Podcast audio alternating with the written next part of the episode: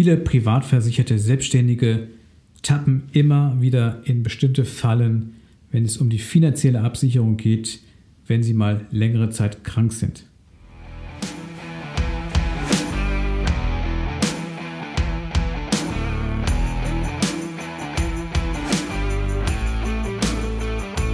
Versicherungsdschungel, Fachchinesisch, nerviger Papierkram und viel Gerede im blauen Anzug?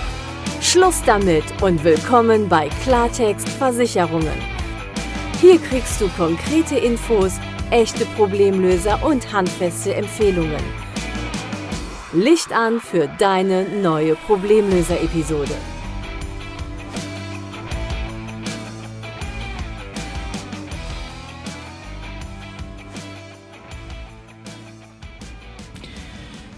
Viele, aber längst nicht alle Selbstständigen, die privat krankenversichert sind, haben auch eine Krankentagegeldversicherung, nämlich eine finanzielle Absicherung bei längerer Krankheit, die dafür sorgt, dass äh, Umsatzrückgänge, Einkommensrückgänge, die mit dieser längeren Krankheit einhergehen, kompensiert werden können.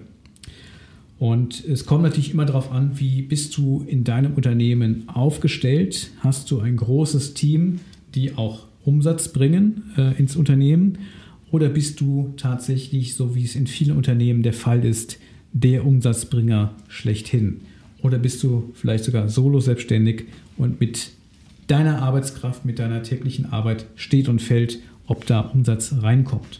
Manchmal sind Umsatzrückgänge etwas nachlaufend, aber umso tückischer, weil ja trotzdem irgendwann die Delle kommt, wo äh, weniger Geld reinkommt in die Firma oder gar kein Geld mehr reinkommt und natürlich trotzdem äh, Kosten bestritten werden müssen, sowohl im betrieblichen als natürlich auch im privaten.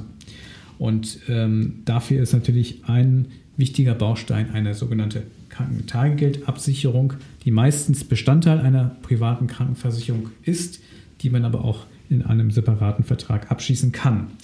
Diese Krankentagegeldversicherung hat in der Regel eine Karenzzeit, die man auch äh, frei vereinbaren kann oder in verschiedenen Stufen. Äh, Karenzzeit definiert man in der Regel in Wochen. Ähm, und so ist es so, dass viele Unternehmer äh, entweder ab der fünften oder ab der siebten Woche, also ab dem 29. oder 43. Tag, dann eine Leistung frühestens erhalten aus einer solchen Krankentagegeldversicherung. Die Leistung bemisst sich dann in Tagessätzen und 30 Tagessätze sind dann sozusagen eine Monatsleistung. So, und hier äh, lauern gleich mehrere Fallen. Und ich möchte dich, ähm, ja, möchte dir die gängigsten Fallen hier in diesem Podcast, äh, in dieser Podcast-Episode nennen. Die erste Falle ist das Alles- oder Nichts-Prinzip. Du hast Leistungsanspruch aus der Krankentagegeldversicherung, wenn du diese abgeschlossen hast, wenn du 100% arbeitsunfähig bist. Und 100% Arbeitsunfähigkeit bedeutet, dass du auch nicht arbeitest auch nicht eine Minute, auch nicht eine Stunde. Ähm, das heißt, dass du nicht in deiner Firma, auch wenn du noch nicht genesen bist, schon wieder nach dem Rechten schaust und vielleicht verständlicherweise schaust, dass der Umsatz dann bald wieder reinkommt, ähm, sondern äh, du bist in deiner Selbstständigkeit in dieser Zeit nicht tätig, weil du ja zu 100% arbeitsunfähig bist.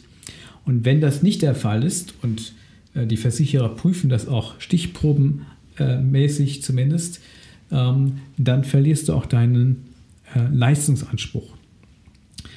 Und äh, das ist ganz wesentlich zu, zu wissen. Also muss sich entscheiden, bist du arbeitsunfähig und erhältst dann eine Leistung aus der Tagegeldabsicherung oder bist du in deiner Firma. Das ist dann äh, deine Entscheidung, wie du das löst im Einzelfall. Dann gibt es natürlich noch weitere Fallen. Und eine äh, tückische Sache ist die sogenannte Angemessenheit. Das heißt, äh, du kannst nur in der Höhe dich äh, finanziell absichern für den Fall einer längeren Krankheit, in, in der Höhe, wie du auch regelmäßig Einkünfte erzielst. Das heißt, du kannst nicht mehr Leistung dann auf einmal beziehen aufgrund einer längeren Krankheit durch eine entsprechend hohe Absicherung, wenn du nicht sonst regelmäßig diese Einkünfte erzielst. Und die Versicherer fordern bei, im Leistungsfall häufig auch Einkommensnachweise, Steuerbescheide, BWAs, Bilanzen etc. Äh, an, um natürlich auch zu sehen, ob diese Angemessenheit äh, überhaupt erfüllt ist. Und das hängt so ein bisschen auch von der Branche ab und von dem, was man so üblicherweise dort äh, verdient.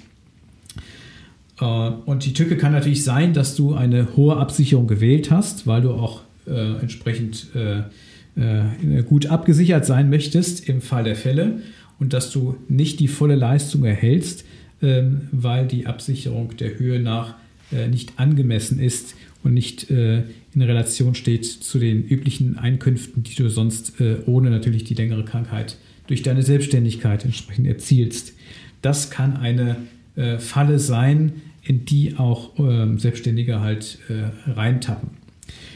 Es gibt natürlich auch den umgekehrten Fall, auch das ist tückisch, wenn du vielleicht vor vielen Jahren deine private Krankenversicherung abgeschlossen hast und in dem Zuge auch eine Tagegeldabsicherung und äh, du heute ganz andere Einkünfte erzielst, als es seinerzeit der Fall war, weil das äh, vielleicht äh, ein Zeitpunkt war, wo du gerade deine Selbstständigkeit begonnen hast und natürlich finanziell und umsatztechnisch anderswo standst, als du es heute vielleicht tust nach einer entsprechenden Geschäftsentwicklung, dann hast du eine äh, Absicherung, eine finanzielle Absicherung bei längeren Krankheit, die ja gar nicht mehr den heutigen Bedürfnissen entspricht, gar nicht mehr den heutigen Kostenbereichen, äh, äh, die du zu bewältigen hast. Und dann hast du zwar dem Grunde nach eine Absicherung, aber in der Höhe natürlich völlig unausreichend. Und äh, das Problem ist, dass häufig Entscheider auch nachhaltig nicht mehr begleitet werden und immer wieder den Impuls von ihren Beratern erhalten, dass man hier natürlich die Angemessenheit auch immer wieder überprüft. Es gibt natürlich auch gute Fälle, ähm, aber es gibt natürlich auch ganz viele Entscheider, die da im laufenden, äh, in den laufenden Fragen hier mehr oder weniger alleine stehen. Das sind drei wesentliche Fallen, die ich hier an dieser Stelle in dieser Episode mit dir teilen möchte, wo ich dich darauf hin sensibilisieren möchte, das doch mal für dich zu überprüfen, ob eine dieser Fallen eine ist, in die du potenziell auch reintappen könntest und wie du das natürlich dann für die Zukunft vermeidest. Neben dem, dass ich gerade diese äh, drei Fallen genannt hatte, ähm, erhältst du diese Information natürlich auch in einer für dich kostenfreien Checkliste, die du dir herunterladen kannst. Ähm, den Download-Link findest du in den Shownotes zu dieser Podcast-Episode und auf der Website dieses Podcasts, nämlich klartextpodcast.de. Unter Episode 2 findest du einen Download-Button mit dieser Checkliste, die dahinter liegt. Wenn wir gerade beim Thema Tagegeldversicherung sind, in einer der kommenden Episoden wird es dazu nochmal ein Thema geben. Und zwar dann, wenn du GmbH-Geschäftsführer bist, wenn du eine Kapitalgesellschaft hast, dann habe ich hier ganz interessante Informationen für dich in diesem Zusammenhang. Das als kleiner Ausblick. Und ähm, ja, ich wünsche dir, dass du gar keine Leistung erhältst aus der Krankentagegeldversicherung, nicht weil du nicht abgesichert bist, sondern weil du gesund bist. Ich wünsche dir maximale Gesundheit. Ich bedanke mich herzlich fürs Reinhören in diese Episode. Wenn dir das Ganze gefällt, dann teile es gerne mit anderen Entscheidern, die du kennst. Und äh, wenn du magst, hinterlass mir gerne eine entsprechende Bewertung, Rezension auf einer der Podcast-Plattformen. Und äh, ja, ganz liebe Grüße, dein Stefan von Klartext Versicherungen. Das war Klartext Versicherungen, dein Problemlöser-Podcast für mehr Durchblick in puncto Versicherungen. Du willst mehr wissen? Dann ruf kostenfrei an unter 0800 PKV Line oder hör dir einfach gleich die nächste Folge an.